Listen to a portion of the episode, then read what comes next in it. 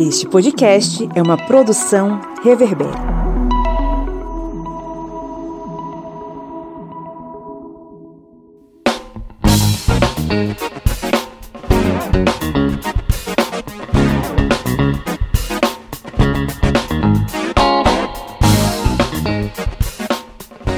Historiantes! Está entrando no ar mais uma vez o seu podcast sobre as ciências humanas, esse podcast maroto que resolveu caminhar lado a lado com você nessa luta inglória, ou cheia de glórias também, né? Contra o fascismo em defesa da democracia e da educação. Eu sou o Pablo Magalhães estou aqui acompanhado, como sempre, dele, aquele cara que fala diretamente de Alfenas para os seus ouvidinhos, o senhor Felipe Monsanto. Bom dia, boa tarde, boa boa noite. Alô, alô, graças a Deus. Era pra eu estar de vermelho, mas eu esqueci. Não deu tempo de colocar a camisa vermelha.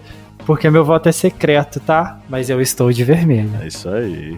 Estamos todos de vermelho. Diretamente da beira do Rio São Francisco, ele que montou um soviete para resistir às investidas do fascismo, um dos últimos trotskistas vivos na face da terra, o seu Kleber Roberto. E aí, pessoal, beleza? É resistindo aqui tanto ao neoliberalismo, né, como também ao calor. E é neoliberalismo mesmo, porque o pessoal do liberalismo, quando a gente diz neo, o pessoal, ah, meu Deus do céu, vocês estão matando de novo. É assim mesmo. É isso aí. Temos aqui também o retorno dela, que estava um pouco sumida, não é? A senhora dos cristalzinhos, dos pontinhos de luz no céu, a senhora Lídia Verônica.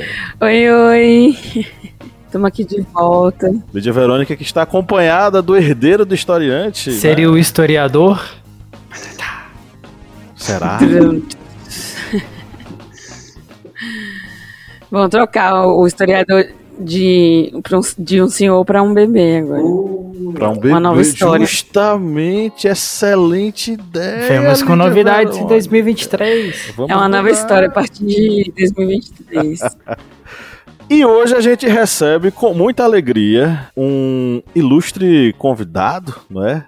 Que não é apenas um convidado, não é um mero convidado, né? Ele é um dos nossos apoiadores, o senhor Danilo Terra. Oi, Danilo. E aí, pessoal, tudo bem? Prazer demais estar aqui, tô feliz demais de estar aqui. Mandar um beijo pra minha filha. Beijo, Bia. Beijo, Bia. Danilo Terra, além de nosso apoiador, fala um pouquinho sobre você. Quem é o senhor na fila do pão? Então, é, eu sou, sou professor, né? Sou formado em pedagogia pela UFJF, mas de fora que eu conheci o senhor Bom Santo, inclusive. Yeah!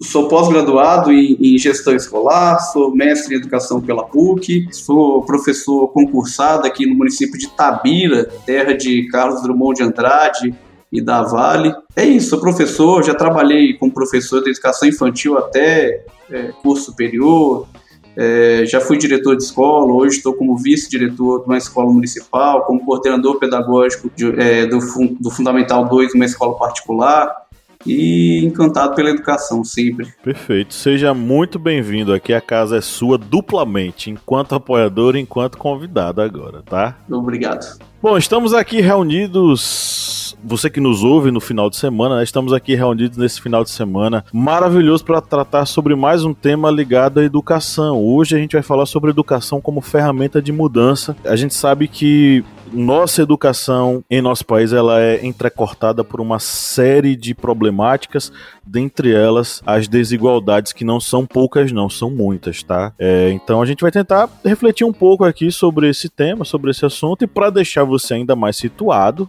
mais situada. Vamos para o nosso giro de notícias, não é isso, Felipe Monsanto? É isso aí, vamos lá para o nosso giro de notícias. Sucateamento, descaso e escândalos na educação cobrarão a conta de jovens. O BNI, Banco Nacional de Itens que alimenta o Enem, não recebe atualização desde 2018. A desatualização do banco de questões já se refletiu na prova de 2021, quando o exame deixou de fora a pandemia de Covid-19 assunto de maior importância no cenário internacional e que, àquela altura, já tinha ceifado a vida de mais de 600 mil brasileiros. Um Brasil para Carolinas. Quais futuros o Brasil veta ao negar a educação? Em 2019, a quantidade de crianças pretas e pardas de 6 e 7 anos de idade que não sabiam ler e escrever eram de 28,8% e 28,2% do total, respectivamente. Em 2021, esses índices saltaram para 47,4% e 44,5%, respectivamente. No mesmo período, a fatia de crianças brancas na mesma situação aumentou de 20,3% do total para 35,1%. A questão que se coloca é como os poderes públicos enfrentarão o problema. A tragédia da educação básica brasileira no contexto de desmonte. BNCC, PNLD e reforma do ensino médio. O Brasil vive um dos momentos mais difíceis de sua história, notadamente com a ofensiva reacionária aberta no país desde 2015 e em diversas partes do globo, uma extrema-direita influiu sobre o bloco no poder junto às classes dominantes, o que acarreta consequências diretas para o futuro da educação pública. Em 2022, a prioridade do Brasil não é a educação. As crianças e adolescentes são cerca de 20% das pessoas que hoje no Brasil passam fome ou experimentam moderada vulnerabilidade alimentar. Logo, deficiência nutricional. Os efeitos da deficiência nutricional e da fome sobre o desenvolvimento infantil são conhecidos e registrados na literatura especializada. Comprometem o desenvolvimento físico, motor e cognitivo. Logo, reduzem a qualidade e a expectativa de vida dessas crianças, restringem suas potencialidades inatas e criam obstáculos adicionais para uma vida saudável e produtiva. Nível do ensino no Brasil desaba na pandemia. Português e matemática no fundo do poço. Na última sexta-feira, 16 do 9, foram divulgados pelo Ministério da Educação, MEC, e Instituto Nacional de Estudos e Pesquisas Educacionais, Anísio Teixeira, INEP, os resultados do Sistema de Avaliação da Educação Básica, SAEB, e do Índice de Desenvolvimento da Educação Básica, IDEB, ambos relativos ao ano de 2021. Estes números escancaram um preocupante cenário no nível de ensino dos estudantes brasileiros. Beleza, então vamos lá para o nosso editorial.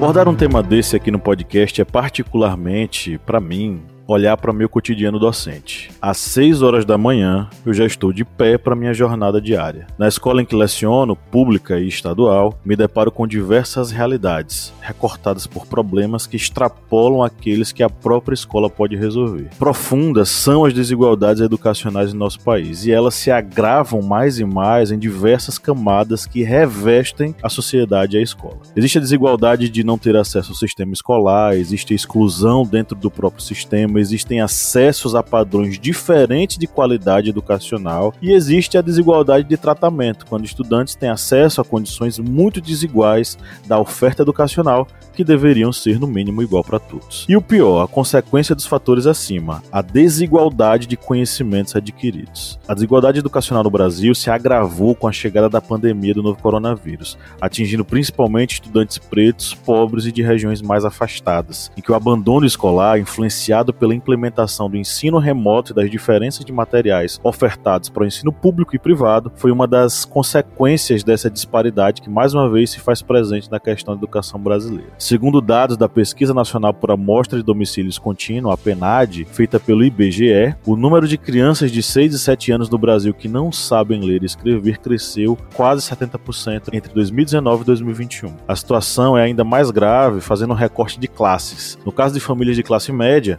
muitos dos pais conseguiram trabalhar à distância, estando mais próximos dos filhos e auxiliando na aprendizagem. Por outro lado, as famílias em situação de vulnerabilidade não se beneficiaram da presença dos pais e os pais estavam na rua buscando uma fonte de renda para pôr comida na mesa. Essas informações revelam algo sintomático. Os efeitos sobre a educação impactam de formas diferentes os diversos setores da nossa sociedade. Famílias trabalhadoras, periféricas, pretas e pardas são as mais atingidas, enquanto as classes médias e altas brancas desfrutam de uma cômoda posição de privilégio. A escola é o espaço de aprender, do criar, do querer e ir mais além. E isso não depende apenas dos estudantes, muito menos apenas dos professores. A educação por si só não transforma a sociedade. É claro que, como diria Paulo Freire, tampouco sem ela o mundo muda. Mas quando o próprio sistema educacional é montado para excluir ser desigual, qual saída poderíamos sugerir para educadores e estudantes no Brasil?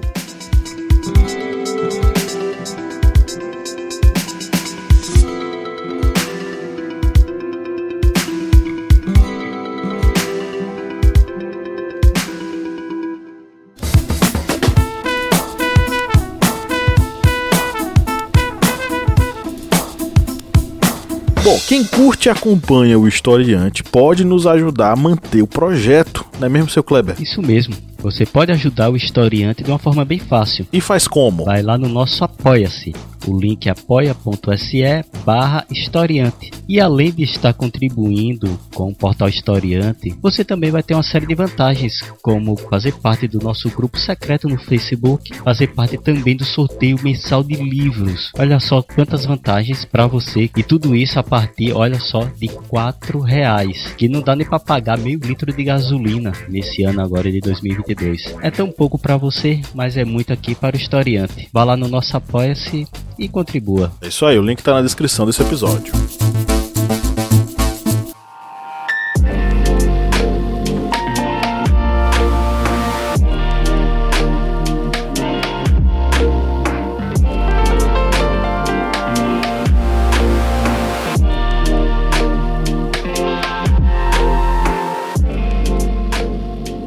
Essa pergunta, né, do que fazer quando quando o próprio sistema já gera, ele foi feito para isso. Não é por acaso que, que existe essa exclusão, não é por acaso que parte do, dos alunos, dos estudantes, eles aprendem e outra parte tem que se virar para conseguir o mínimo, né? E, e aí vem, para mim, o maior problema aqui, é, um dos grandes problemas aqui, vem na culpabilização do professor. Os alunos não estão aprendendo, é culpa do professor. Eu não sei se vocês é, é, é, assistiram o, o, primeiro debate dos presidenciáveis, né? E tinha lá um candidato que ele falou que, que a educação gasta dinheiro demais, que o professor é que não trabalha direito e, e que o professor não trabalhar, a educação não vai para frente. E não, não é por aí. É lógico, nós, professores, a gente tem sim que continuar estudando, a gente tem uma série de coisas que a gente já faz normalmente né, que a gente já procura fazer. Mas e aí, vai parar só nisso? A culpa é nossa? Porque não adianta a gente falar, eu trabalho, é, como eu falei, trabalho na rede particular e na rede pública. Tenho vários outros colegas que também trabalham na rede particular e na rede pública. E a situação não é a mesma. A situação não é a mesma porque na rede particular, por exemplo, não vai acontecer como acontece é, é, aqui na, na, na, rede pública, que eu recebo uma criança de 7 anos que vem, tio, eu tô com dor de cabeça. Tá, mas é, você tomou uma água, é, você mede a temperatura e tal. Você almoçou? Não, não almocei. Não, eu não comi. Sabe? E aí a gente vai lá ver o que, tem na cantina, às vezes até um lanche da gente, mas normalmente a cantina tem alguma coisa para oferecer. Não é a mesma realidade. Né? É, e aí, quando a gente sabe que não é a mesma realidade, como é que a gente vai dar apoio para esse professor? O que, que a gente pode oferecer para esse professor? O professor se sente desesperado. O período de pandemia foi. Isso foi, ficou assim, absurdo, o que já era diferente, já tinha ali uma distância né, de realidade, o abismo ficou maior, o abismo ficou gigantesco. E a gente faz o quê? A gente vai, vai trabalhar, a gente vai continuar, a gente que é professor, a gente continua fazendo o que é possível para a gente, a gente continua fazendo o, o que dá. E o que, que dá para fazer? dá para a gente pegar a nossa aula para trabalhar com os conceitos de, de, cidadania, conceitos do que é certo, do que é errado, é, procurar informações adequadas, procurar é, ensinar para o menino muito mais do que o conteúdo. E aí, quando a gente ensina para o menino mais que o conteúdo, a gente tenta. É um grãozinho, sabe? O sistema vai continuar ali, o sistema vai continuar massacrando aquela, a, a, aquela família em situação de vulnerabilidade, o sistema vai continuar não querendo deixar que essa, que essa família seja outra coisa que não uma mão de obra barata para o mercado quando ele crescer. Volto no, no na, na citação de, de Paulo Freire que você fez, né? de que a educação por si só não transforma a sociedade, mas sem ela também não muda. Eu acho que a primeira coisa que a gente tem que, tem que pensar, a primeira coisa para fazer, para o que fazer nesse momento, né, o, o, qual que é a saída, né, o que, que a gente pode o que, que a gente pode sugerir? A primeira coisa é um dar apoio para o outro, sabe? A gente dar apoio um para o outro e tentar mudar o sistema da forma que for possível. E aí, como que a gente vai mudar o sistema? E tem várias é, alternativas, tem várias, né, é, é, várias formas de pensar, mas eu, eu penso isso, que a gente, quando a gente é, é, continua trabalhando junto, quando a gente continua escutando um ao outro, entendendo quais são as necessidades do aluno, entendendo quais são as necessidades da escola, quais são as necessidades nossas enquanto educadores, e um ao outro dando, dando esse apoio, a gente é uma migalha, é um pouquinho que a gente faz, porque a sociedade, o sistema vai continuar não querendo que isso mude. Então, se o sistema não vai querer que isso mude, a gente vai tentar lutar contra esse sistema, a gente vai fazer alguma coisa, e o maior ato de rebeldia que, que eu entendo que eu posso fazer enquanto professor é ajudar na educação dessas crianças. Eu acho que o governo tem tanta, tanta tão bem claro a necessidade, como que a educação ela é uma fonte de transformação, que ela tem penhorado toda a educação em si no seu processo. E uma mostra muito clara disso é o formato de educação que a gente tem, como o Danilo falou, uh, isso ficou cada vez, isso ficou ainda mais, mais discrepante na, na, na pandemia, e a gente vê é, essa luta para que a educação ela não seja um meio condutor de transformação em dois pontos a forma com que o professor, com que o educador, com que a escola ela é maltratada, seja na forma de, da, de, do governo falar mal do professor, falar mal do formato de educação, e também com a forma da, da reforma de, do ensino médio.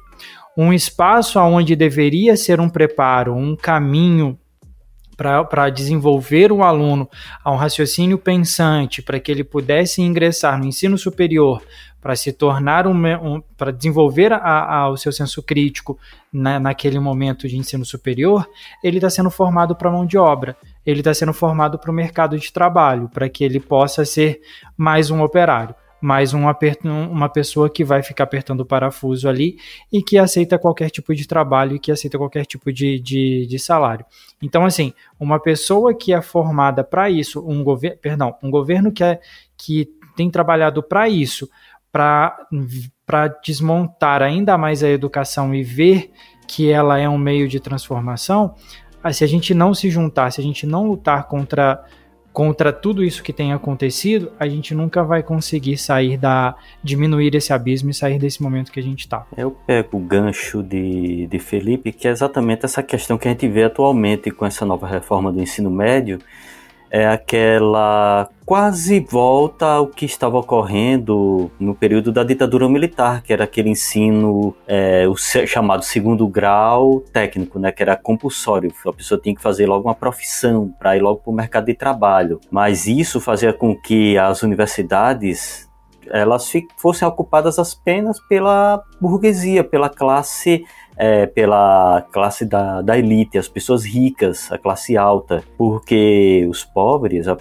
pessoas mais humildes, eles acabavam sendo obrigados a ter um ensino técnico, ou fazia o antigo magistério, ou então fazia algum curso logo técnico no Senai, alguma coisa assim, não desmerecendo, mas só que dessa forma que se fazia, se criava uma gigantesca massa de trabalhadores que teriam que trabalhar a preços baixos porque havia muita mão de obra a ocupar tantas vagas de trabalho. Mas aí voltando ao questionamento, esta luta, digamos, por uma educação para tentar melhorar essa o que nós temos na educação atualmente não é algo que passa apenas pelo professor a gente tem que lembrar exatamente isso. É algo que vai passar também pelas questões da própria sociedade, do próprio, do próprio meio que estamos atualmente. Isso vai desde a questão familiar, Vai desde a questão da própria mídia, vai desde a própria questão das redes sociais, ou seja, vai ser um apanhado gigantesco de coisas, porque atualmente nós vemos que as crianças elas estão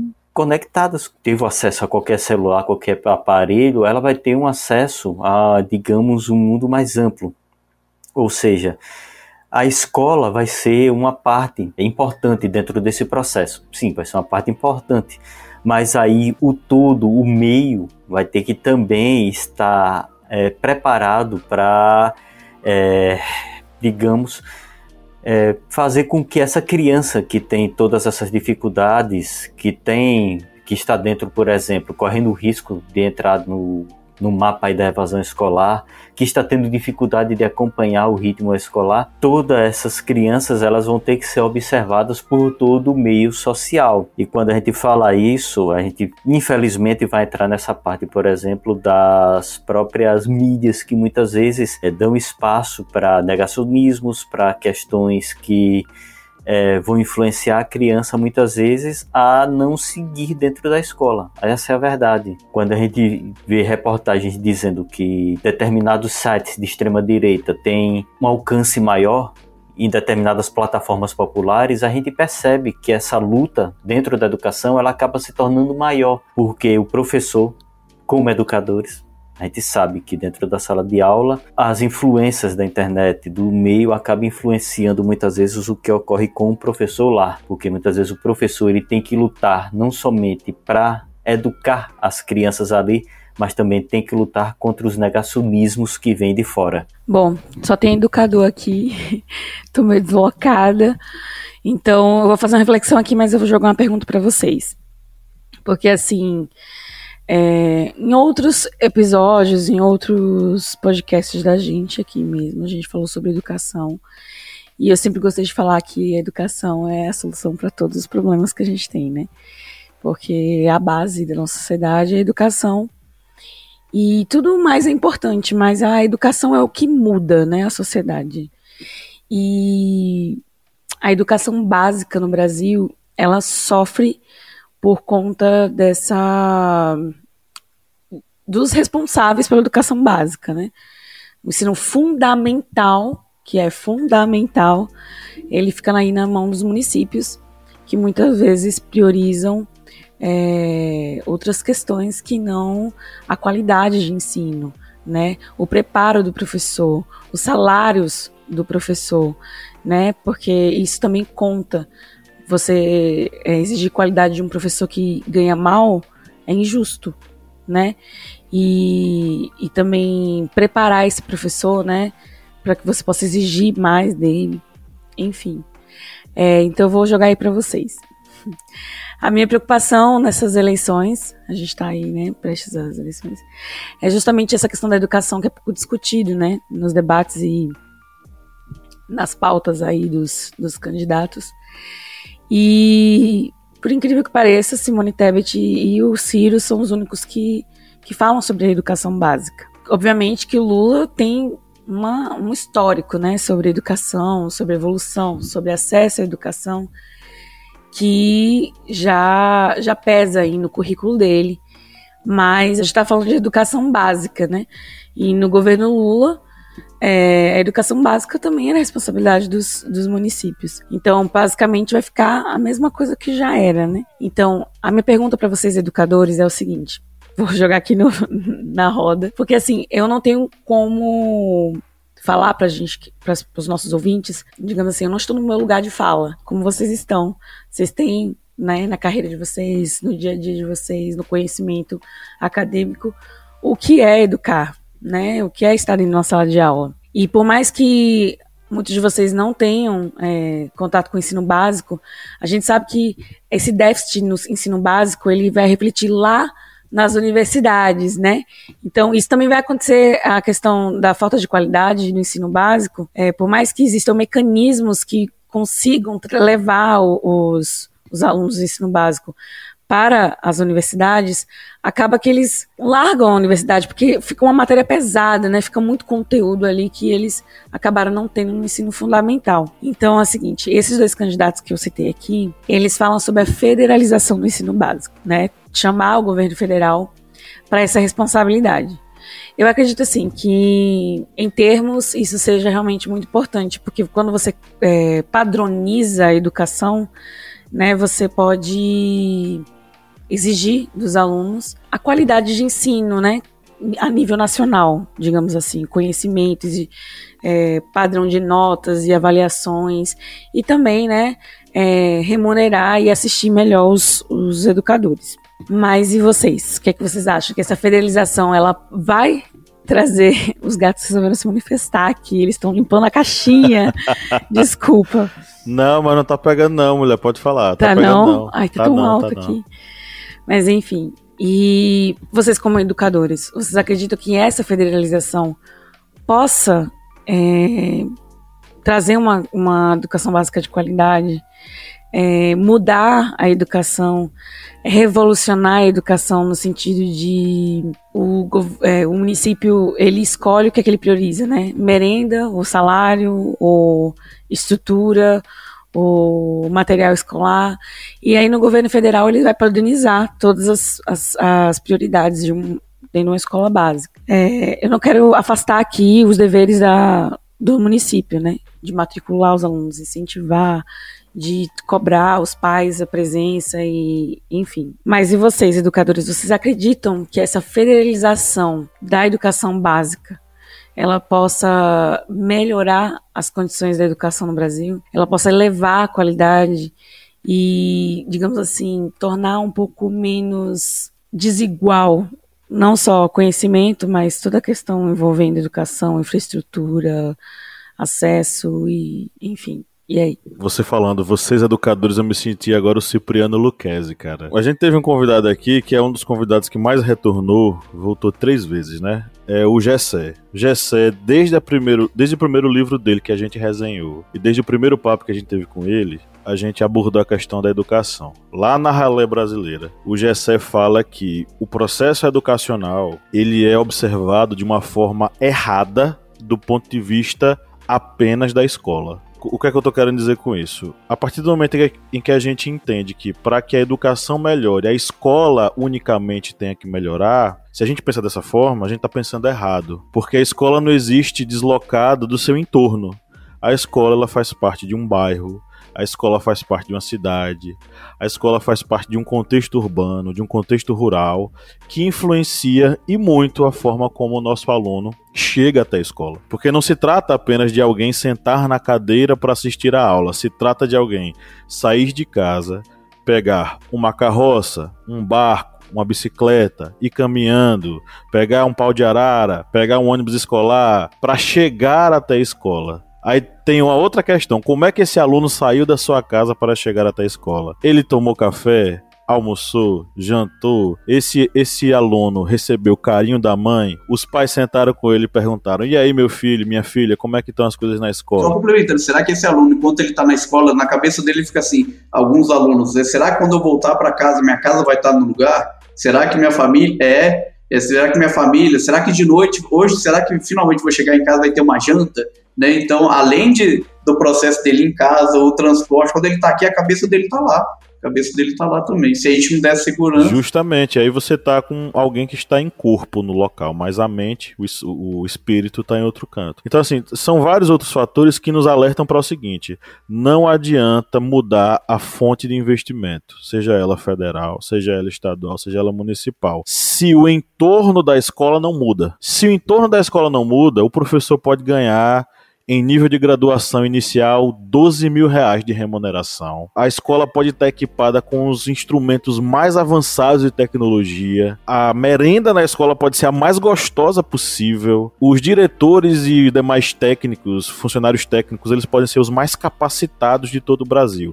Nada disso vai conseguir suprir o déficit educacional que a gente vai ter. E aí a gente entra na outra questão, que é a questão da educação enquanto projeto de desigualdade.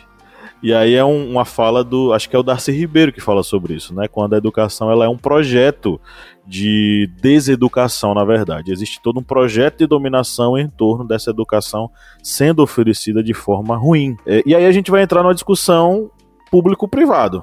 Né? Por exemplo, tem um conglomerado alemão chamado Klet Group. Está chegando no Brasil recentemente, ele era um, um grupo de oferecimento de softwares de educação à distância, e eles aos poucos estão começando a construir uma espécie de conglomerado educacional aqui no Brasil, comprando escolas. Já compraram a Escola Nova do Rio de Janeiro, entre outras escolas que estão sendo adquiridas, né? A movimentação que aconteceu aí deu, entrou na casa dos 80 bilhões de reais em 2021. O ensino privado, ele vem sendo coordenado e dominado por grupos educacionais gigantescos que estão fazendo um processo que, se você for pensar de maneira macro, é o seguinte: eles estão criando a educação de primeiro padrão e utilizando-se de vários de seus profissionais para trabalhar é, influenciando a construção da educação de segundo padrão, que é a educação do Estado, intencionalmente. A reforma do ensino médio nada mais foi do que essa influência. A reforma do ensino médio ela introduziu uma, um currículo extremamente defasado do ponto de vista da formação do indivíduo, prioritariamente porque ela corta diversas disciplinas que poderiam é, formá-lo para o pensamento racional, crítico e, de outro lado, para o, o, domínio dos conhecimentos das ciências da natureza. Se você corta essas, esses dois conhecimentos, você poda a possibilidade desse aluno sonhar com a universidade.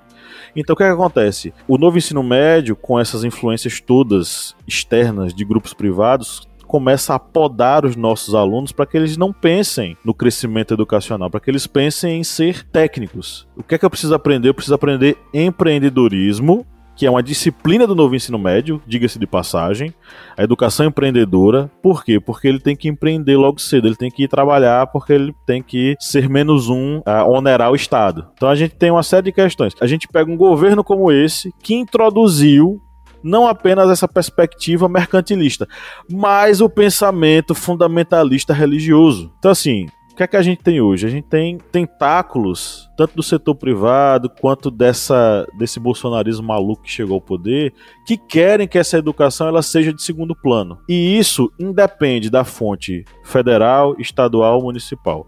Se a realidade social desse aluno não se modifica, a escola permanece sendo apenas um aparelho sem tanta efetividade assim.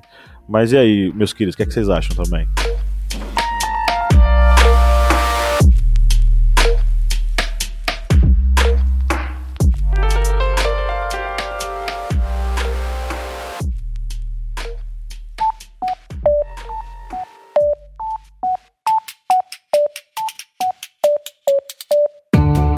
Me diga uma coisa, Lídia Verônica, qual é o melhor lugar para ouvir podcasts? O melhor lugar para ouvir podcast, para mim, é na cama. Mas para todo mundo, é o Orelo. Com certeza. Além de tudo, o Orelo nos remunera. Cada clique seu ajuda o nosso projeto a crescer. Então quer dizer que só de a pessoa ouvir, dar o play lá nos episódios, isso já nos ajuda? Nem precisa a pessoa pagar? Exatamente. Se você não pode ou não tem interesse em ser um apoiador, mas acha o nosso projeto legal, vai lá no Orelo e dá essa força pra gente.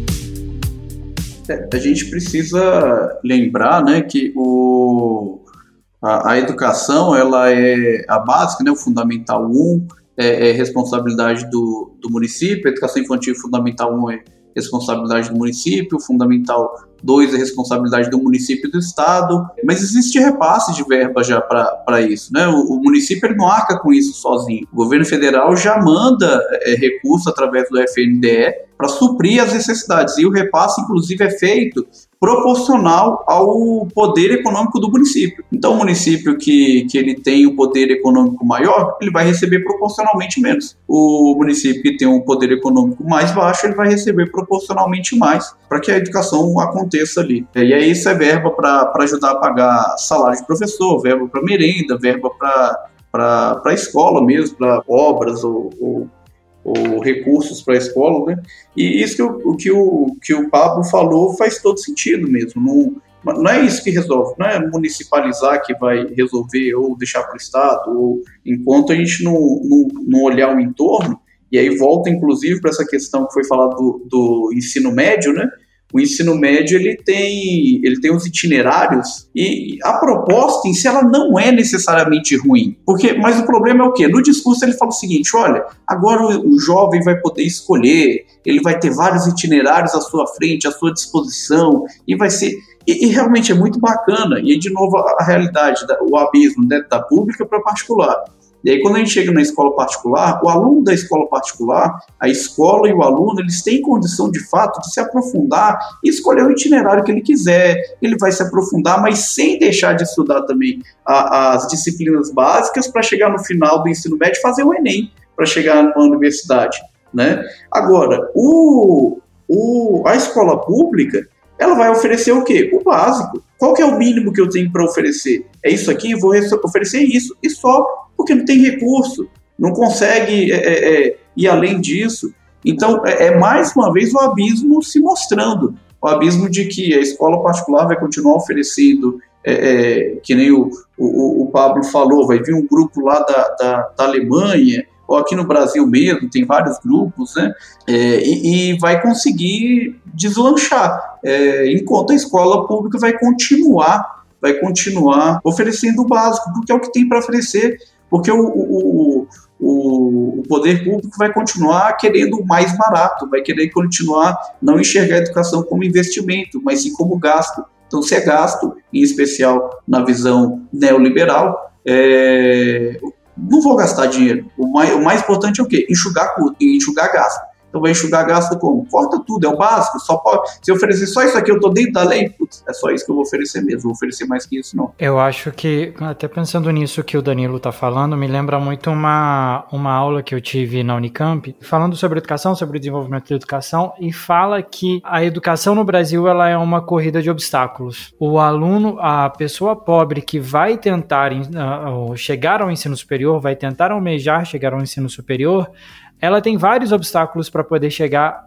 a entrar na faculdade. E ainda assim, eu e aí eu trabalho no ensino superior, quando ela chega, ela encontra vários outros desafios. E a gente já vê alguns reflexos disso desse agravamento vindo da pandemia. Os dois últimos ENEM, o de 2022, o de 2020 e o de 2021, foram os ENEMs mais embranquecidos da história. Então, assim, o acesso ao ensino superior está cada vez mais difícil.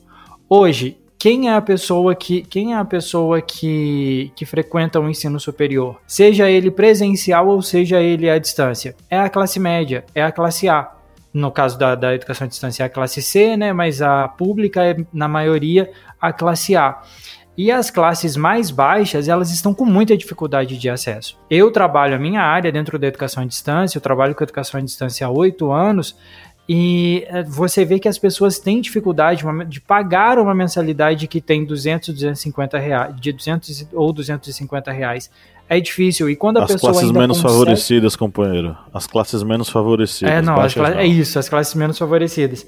E essa, essa galera, quando consegue chegar ainda ao ensino superior, essa população, quando chega, ainda tem muita dificuldade de adaptação no caso do ensino, do, do, ensino, do ensino à distância, muitas das vezes não tem acesso à internet direito, tem que usar pacote de dados, não tem domínio, não tem domínio é, inicial, precisa de vários tipos de nivelamento e por aí vai. Então, assim, a gente vê que é um projeto, que é um caminho né, que está sendo construído para que o ensino superior e que a educação seja cada vez mais elitizada. Essa questão da federalização que Lídia falou, e Pablo até completou com a fala que realmente até dá para utilizar como um dos ganchos aqui, um artigo que a gente utilizou para esse podcast, que é um artigo do Unicef, que ele fala nesse artigo que 2 milhões de crianças e adolescentes de 11 a 19 anos não estão frequentando a escola no Brasil. E aí, em um dos trechos desse artigo fala que entre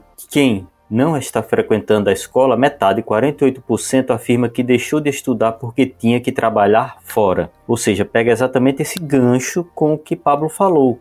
Não adianta dar um ensino assim para um material perfeito para os professores se o meio onde aquele aluno está inserido é um meio que não vai atender às necessidades do aluno, que é, nessa, dentro desse jogo é um dos atores principais. Ou seja, é, não adianta tentar instrumentalizar a instituição se o aluno também não vai estar acolhido socialmente para conseguir acompanhar o que está ali sendo passado na escola. E como disse aqui no artigo, o aluno acaba saindo para ter que trabalhar. E dentro dessa questão que Pablo falou exatamente de um ensino que ele acaba sendo sucateado, que acaba sendo, é, digamos, peneirado entre o que vai ser utilizável para o nível médio para uma elite e um nível médio para o restante da sociedade, esse ponto acaba encaixando bem com o que disse a Polena Siqueira lá no, na postagem que nós fizemos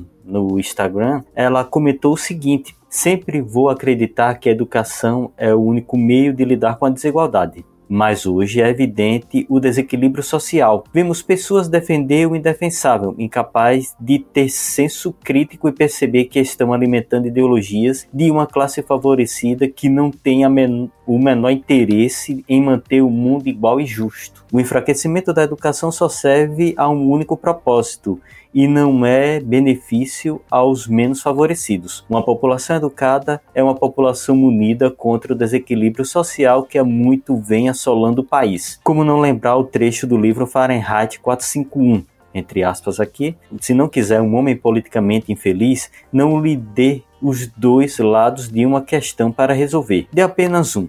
Melhor ainda, não dê nenhum. Deixe que ele se esqueça de que há uma coisa como a guerra. Aqui fecha os parênteses. E é exatamente essa questão.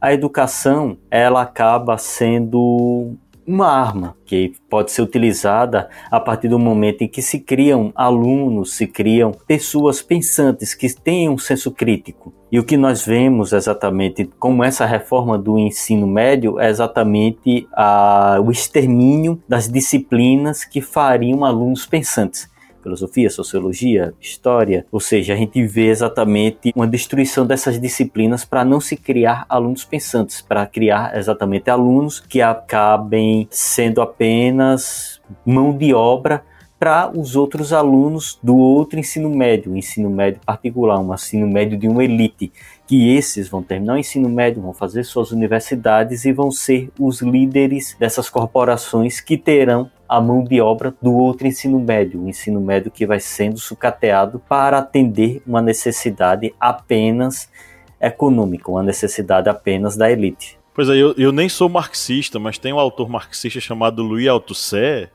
que fala justamente sobre os aparelhos ideológicos do Estado. Quando ele fala sobre esses aparelhos ideológicos, ele está falando da educação também. A educação é um aparelho ideológico do Estado a tal ponto em que ela forma pessoas para mandar e forma pessoas para obedecer. Lá na postagem também tem uma, uma apenas uma provocaçãozinha da Rebecca Lovely, Rebecca Underline Lovely, que ela colocou o seguinte: Paulo Freire na certa. Danilo é, é leitor de Paulo Freire, é apreciador de Paulo Freire? Sim, como não sei, é.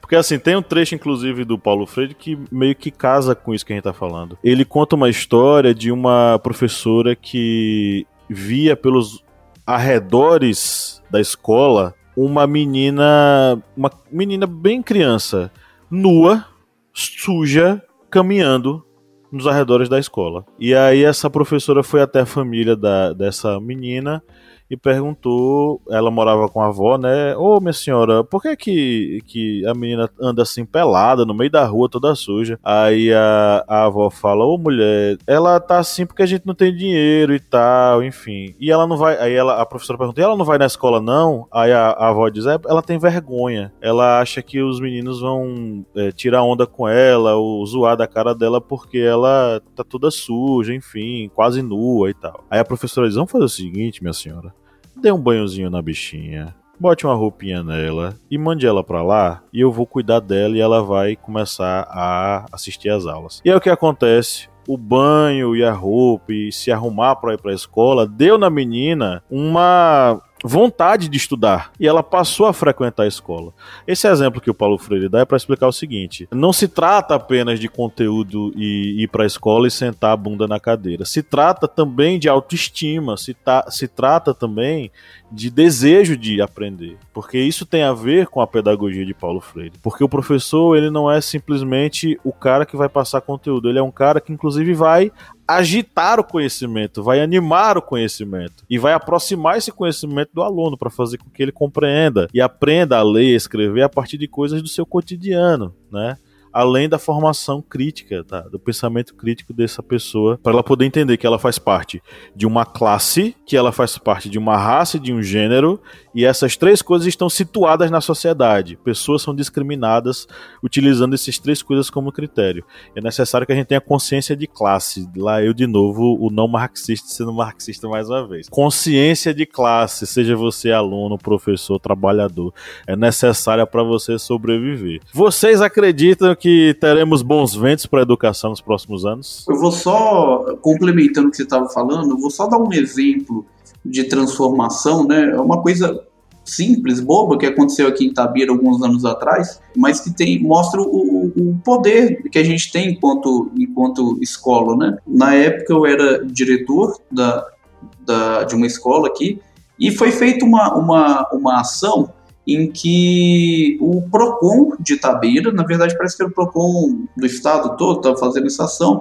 mas aqui em Itabira a Secretaria de Educação abraçou, jogou para as diretoras e, as diretoras fizeram um trabalho bem bacana.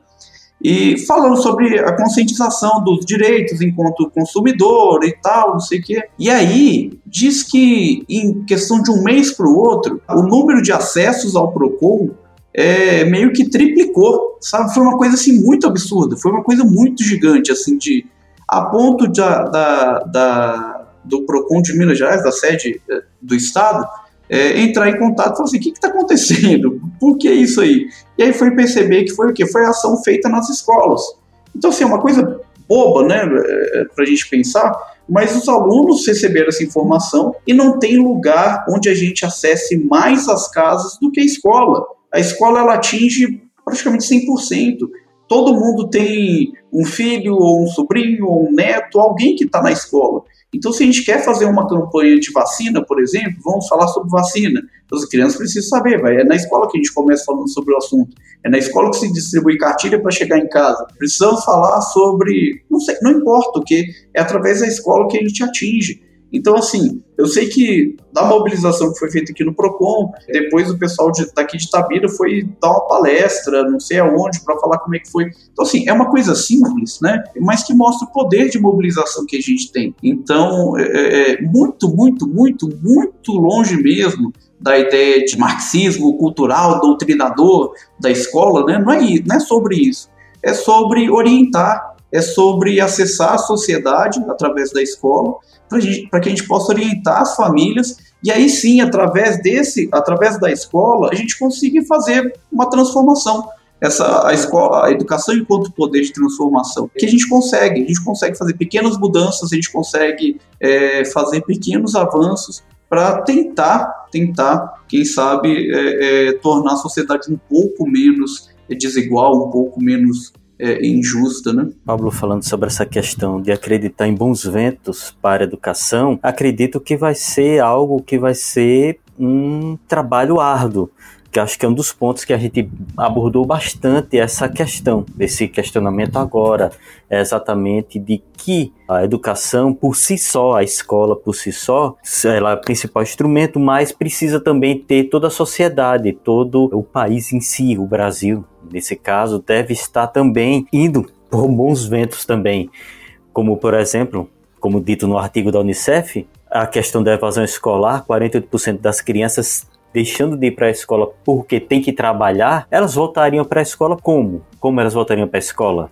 Elas voltariam para a escola a partir do momento que a economia do país estivesse andando a pleno vapor, vamos dizer assim, para que eles não precisem trabalhar para que suas famílias consigam ter uma renda que consigam se sustentar. Algo que a gente sabe que com os custos de vida atualmente é quase impossível uma família conseguir arcar com os gastos básicos durante o mês. Ou seja, para termos esses bons ventos para a educação, vamos ter que ter os bons ventos também para o restante da sociedade, para o restante do país, para o restante de todas as outras áreas da nossa sociedade.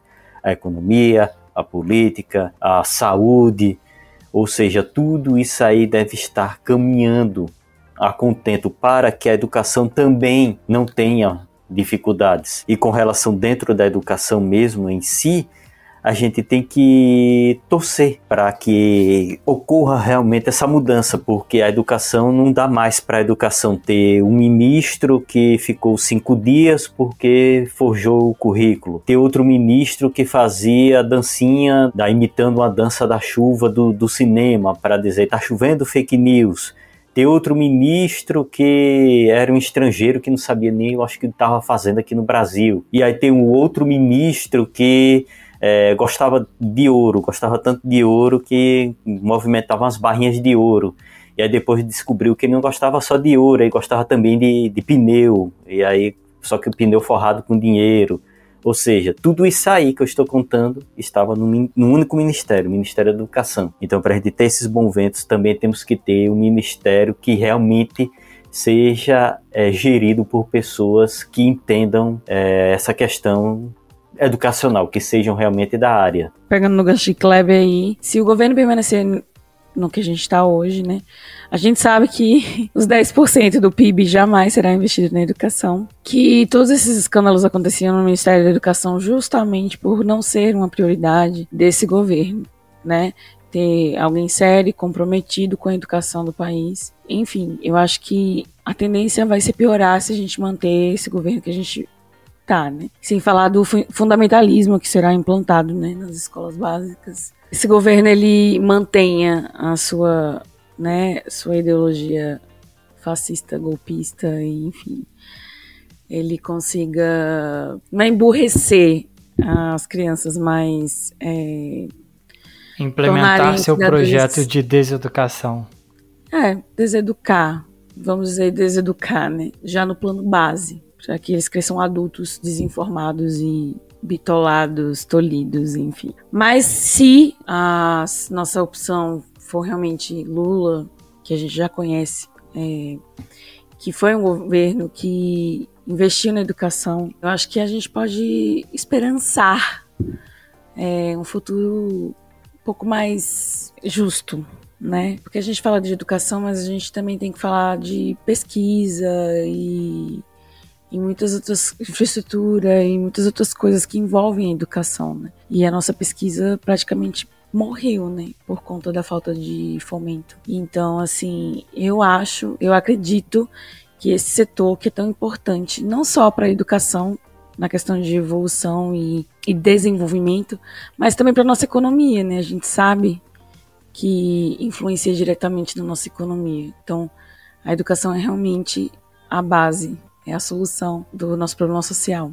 Então, assim, a esperança de que volte aquele governo que priorizava a educação, a pesquisa e o conhecimento. Logicamente, a democracia é uma esperança assim que motiva, né? Mas é essa a minha perspectiva. Se manter, vai piorar, vai ficar indo pior. E se mudar, talvez a gente consiga ter mais esperança aí de futuro, futuros melhores. Futuros eu digo porque não é só o meu, né?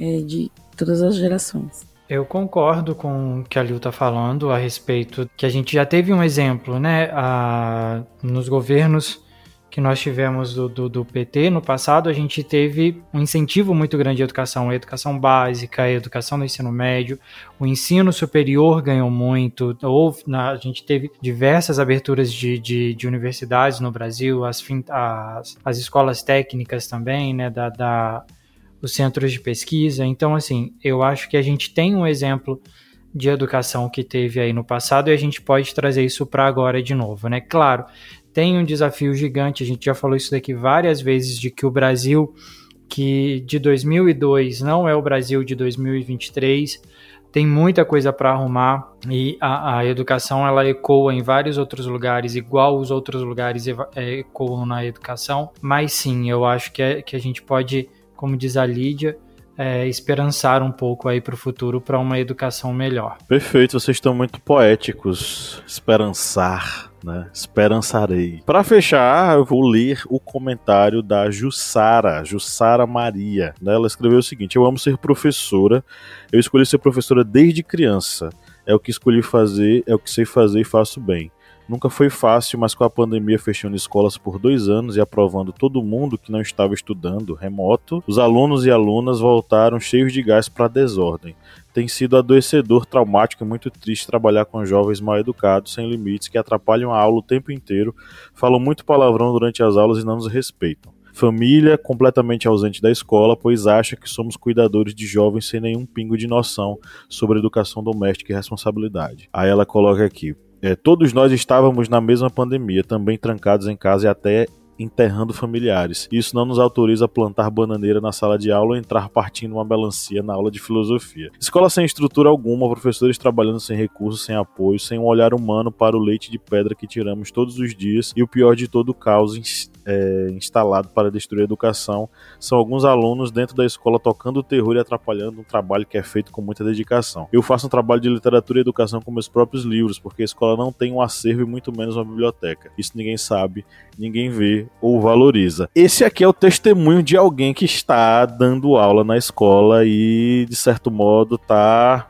no olho do furacão. São pessoas, inclusive, que as, as autoridades acabam não conseguindo atingir com seu discurso e muito menos com suas políticas de valorização. E talvez, é claro que ela parte muito de uma perspectiva bastante, vamos dizer assim, cansada com todo esse processo e meio desesperançada. E eu acho que isso tem que ser utilizado como contraste também à esperança que a gente tem, né? A gente tem esperança de que a, a educação vai melhorar e vai chegar no nível diferente, mas que é que está de fato acontecendo e qual é a realidade que a gente tem? É a realidade da Jussara e a minha realidade, que eu também falei, né? Aqui é a realidade dos colegas também que se manifestaram. Então, isso mostra o quanto a educação é complexa. E para resolver a educação, que é tão complexa, medidas simples elas não têm solução. A gente precisa entender a complexidade da educação e aí sim a gente vai conseguir melhorar a educação dentro dessas várias camadas de complexidade. you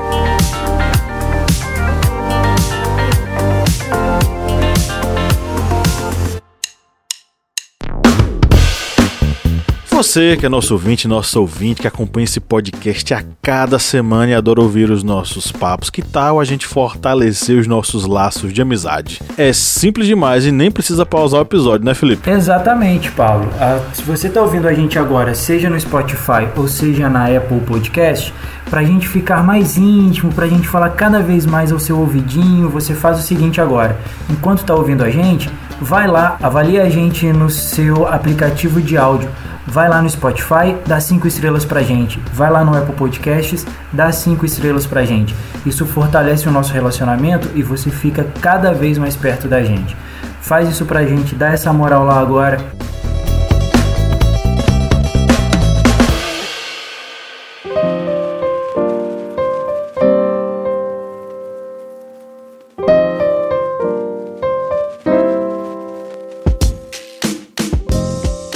Vamos para as nossas indicações, né? Essas indicações que é essa nossa curadoria que a gente faz sobre alguns conteúdos que a gente está assistindo, lendo, ouvindo, enfim. Essa curadoria especial cultural é um oferecimento aos nossos apoiadores. Né, Lídia Verônica, que você chama diferente, né? Quem são os nossos apoiadores? São os nossos cristalzinhos. nossos intocáveis. Ninguém mexe nos nossos cristalzinhos, por favor. Bom, então chegou aquele momento, né, de mandar um beijo, um abraço para essa galera que apoia o nosso trabalho. De alguma forma, você está incentivando a gente, dando aquele gás pra gente continuar a produzir. Muito obrigada. Então, eu vou dar um, mandar um beijo, um abraço para Maria Milena Farias Martins, para Ana Paula Siqueira, Balduino da Silva. Ana Paula, aquele abraço. Vou mandar aqui um beijo, um abraço pro Eduardo dos Santos Silva e pra Thaís Meleiro. Galera, muito obrigada pelo seu apoio. O Danilo também é nosso apoiador. A gente sabe que vocês existem, assim, a gente sabe que vocês apoiam o nosso projeto, mas é muito melhor ainda quando a gente tem essa troca, né? E saber que você se envolve, se interessa pelo nosso conteúdo e que você também está aqui é, produzindo com a gente, né? Então isso é muito importante, muito especial esse momento. Obrigada, Danilo. Um beijo e abraço para você também. Eu que agradeço, tô felizão de estar aqui, tô radiando. Só tô sentindo falta de daquela da musiquinha. Tananana, tananana, ou o Felipe Bonsanto falando que vai falar os nossos ouvidinhos e tudo mais. Os efeitos Aquelas sonoros. inserções, as inserções, para você continuar, dá cinco estrelas pra gente. Ah, A gente faz. as vinhetas.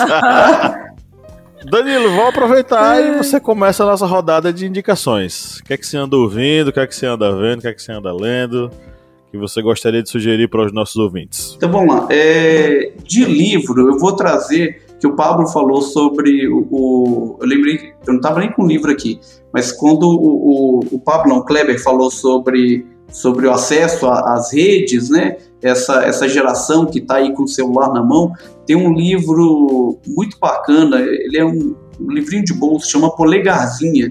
E fala sobre. Chama isso por conta da, da geração que fica com polegar, né? Nos celulares ali. É, e ele fala sobre, sobre. Eu esqueci o autor, é um filósofo francês, é, mas ele fala sobre como a necessidade da escola se transformar para atender essa geração.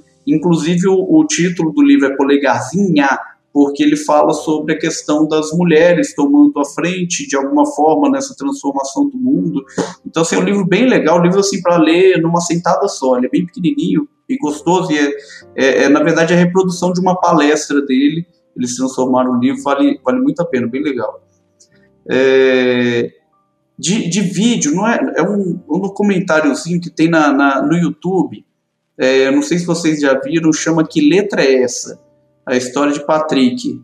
É, é um documentáriozinho de um, de um aluno lá do Rio Grande do Sul que ele já está repetindo a primeira série é, há três anos.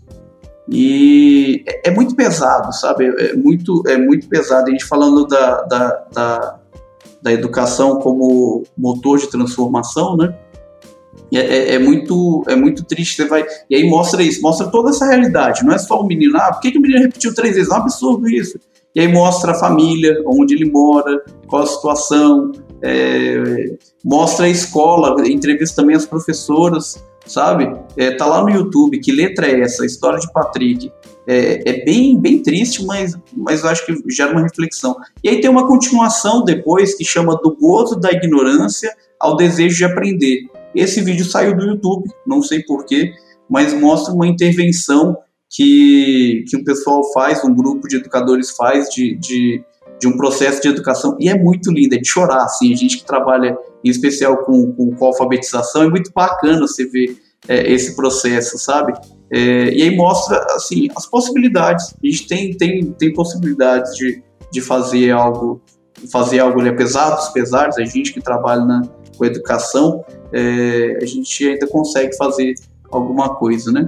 E de música, eu vou sugerir duas músicas. Uma é Insubmissa, da Maíra Baldaia, que é, aproveitando que eu tô em Itabirano, eu não sou itabirano, né, mas já virei, já, já tô aqui há 13 anos. É, Maíra Baldaia daqui de, de Itabira, e é uma música linda, linda, linda, e tem uma inserção no meio que ela faz uma, ela declama uma poesia sobre o que é ser mulher, e, e eu lembro que eu colocava para minha filha aquela coisa, quando a gasolina permitia isso, né? De ficar dando uma voltinha de carro para fazer o, o, a criança dormir, né? A minha mais velha. É, e eu colocava essa música. E uma vez até mandei mensagem para essa, para Maíra, é, falando que eu queria. Eu, eu tocava essa música para minha menina para ela talvez em, ficar com aquela ideia na cabeça, né? De, de, de não deixar acreditar que no papel submisso da mulher tal, mas pensar na visão poética da vida da mulher, da vida humana mesmo. E por falar da minha filha também, eu tô falando, eu tenho duas filhas, tá, gente? A Bia de 6 anos e a Ana de 3. Mas como mostrar para Ana não vai fazer diferença, eu vou falar só da Bia mesmo. E daqui a três anos vocês me convidam que eu falo da Ana também. Aí tem a, tem a música que eu gosto, que eu canto pra Bia, que é a música de especial do Duca Lindecker, que é o marido da, da Manuela, Manuela W. E, e a música da Bia, então é isso. Então são essas duas músicas, de submissa de especial. Essa é aquela que ele canta com o pessoal do, do Engenheiros, com Berto Gessinger? Eu acho que ele vogal. cantou. É, pouca vogal. Eu acho que ele cantou no pouca- Ele cantava no é pouca vogal. Ela é linda. É, é. Tiago York gravou depois também, ficou legal, mas eu prefiro o original. É sensacional. Eu vou, eu vou fazer duas indicações bem legais. Uma seguindo nesse contexto, nesse contexto da, da do, do- um contexto da educação é, que ensina o como a votar, né? Como se né, um vídeo que fala sobre a votação, sobre o momento que a gente está, a importância da educação, a importância do voto e do voto consciente. É um vídeo da Rita Von Hunt. Ela só digitar lá no YouTube como votar e ela explica a importância da educação, a importância do voto e o porquê é necessário ter consciência e senso crítico na hora desse momento de escolha tão importante para a gente. Um outro filme que eu assisti ontem que tá mara... ontem não, perdão, na segunda-feira que tá maravilhoso no cinema. Quem não assistiu ainda assista, que fala muito sobre feminismo, sobre coletivismo, sobre a mulher negra, enalta... a- sobre o enaltecer da raça negra. É o Woman King, que traz a Viola Davis aí como a, como atriz principal. Tá sensacional o filme, tá uma produção muito boa, vale bastante a pena assistir.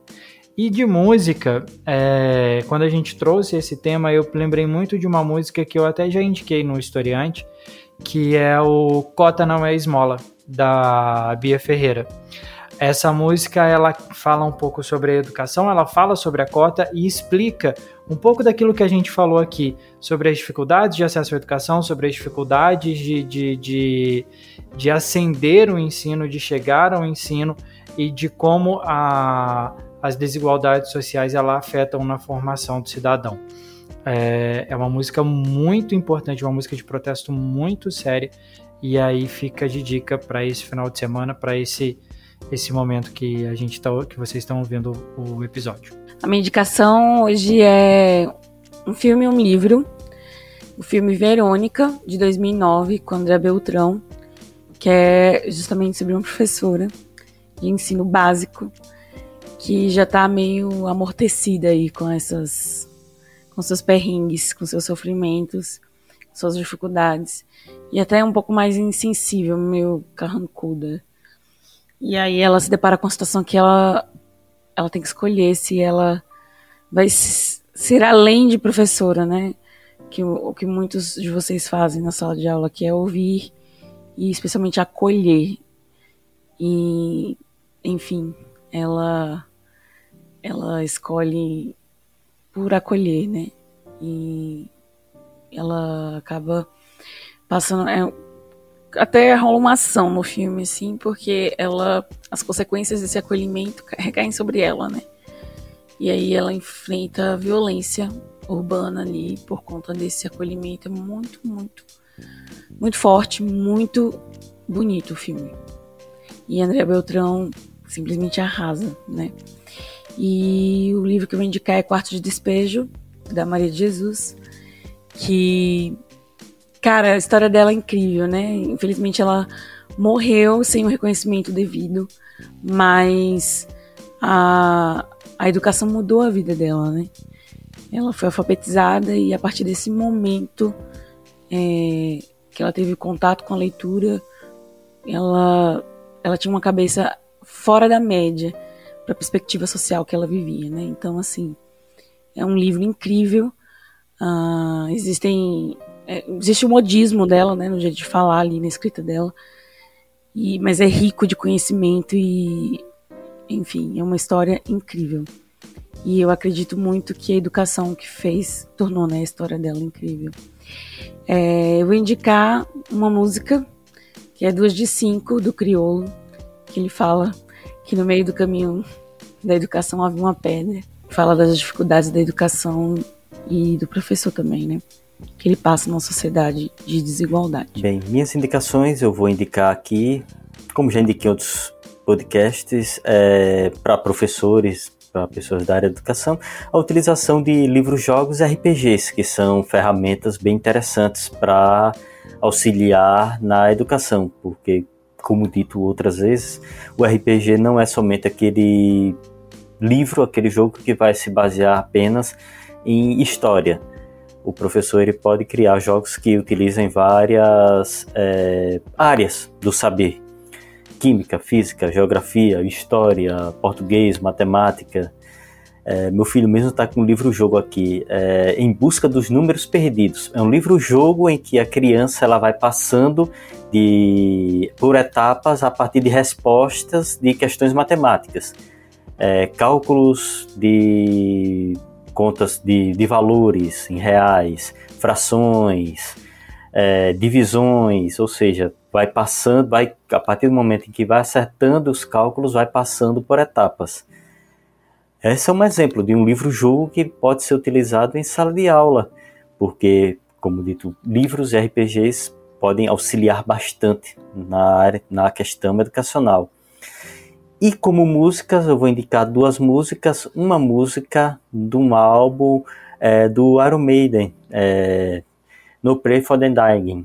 Esse álbum que vai ser foi lançado há exatamente 31 anos atrás. E esse, esse podcast está saindo agora, no sábado. E há 31 anos atrás saiu esse álbum e eu vou indicar a música Tiger que é baseada exatamente como se fosse a narrativa de um artilheiro de avião da Segunda Guerra Mundial, em que ele vai contando a história sobre os bombardeios é, contra Frankfurt, Colônia, é, e também ele vai fazer um, aquele pequena narrativa sobre é, o Enola Gay, que foi o bombardeio contra Hiroshima. E a outra música, vou indicar uma música do Nirvana, é, vou indicar a música Commerce War, Lembrando que no último episódio eu falei do lançamento do álbum do Red Hot Chili Peppers. É, e também no dia 24 de setembro foi lançado o álbum Nevermind. Eu até esqueci desse lançamento, mas aí por questões de. É, para não, digamos, deixar passar essa, esse lançamento, estou indicando agora com uma semana de atraso, digamos, uma música do Nevermind estão aí minhas indicações. Perfeito. Eu vou sugerir um filme que é Escritores da Liberdade, é um clássico. Eu não sei se Danilo já assistiu. Escritores da Liberdade já. com a Hilary Swank, eu acho. É? Acho que sim. É, é, um, é, um, é um filme interessantíssimo que mostra uma professora que vai assumia o desafio de educar uma turma da periferia norte-americana com pessoas negras, latinas, pessoas consideradas periféricas na sociedade norte-americana, né? É um, é um filme muito é um filme muito bonito baseado em uma história real. É isso mesmo, é Hilary Swank mesmo. Hilary Swank. E sugiro que você que nos ouve vá lá no painel das desigualdades educacionais do Brasil, sem PEC, e entenda um pouquinho os dados em torno da educação e como essa desigualdade ela influencia muito na qualidade do ensino que a gente oferece em nosso país. Para nossa playlist, eu vou de Moon River na voz de Carla Bruni. Eu acabei caindo nessa música, não sei porquê. O Spotify ele reserva algumas surpresas pra gente, né? Ele acabou me botando em Moon River cantado pela Carla Bruni. Eu gostei bastante. E tá aí, né, registrado. Escute e me diga se você gosta dessa música na versão da Carla Bruni. Bom, chegamos ao final da nossa gravação. Eu queria registrar aqui o meu agradecimento ao Danilo pela sua presença. Danilo, muito obrigado por estar presente. Eu espero que você volte aqui mais vezes, viu? É só chamar, só chamar à tua disposição, que estou felizão aqui. Obrigado mesmo pelo convite. A gente aqui está feliz com a sua presença. Um grande abraço para você que nos ouviu até agora. Saiba que a gente faz esse episódio pensando em você e nos seus ouvidinhos com todo carinho e todo afeto. E no 3 vamos dar o nosso tchau coletivo. Um, dois, três. Tchau! Eu não sei por que, que o Kleber reclama, é tão legal esse tchau. tava ansioso. Kleber é um xarope.